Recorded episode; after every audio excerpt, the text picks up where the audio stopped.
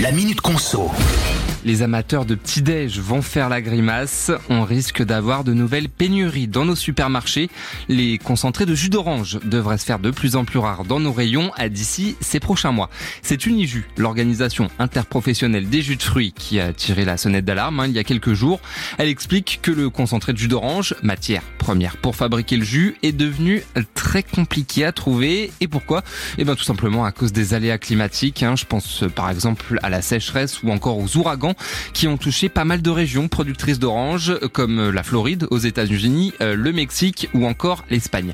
La conséquence, on la voit venir, hein, ce sont des prix plus élevés et des possibles risques de rupture de stock chez nous, des pénuries qui vont donc toucher les concentrés de jus d'orange, mais peut-être aussi par ricochet les purs jus dans les semaines à venir.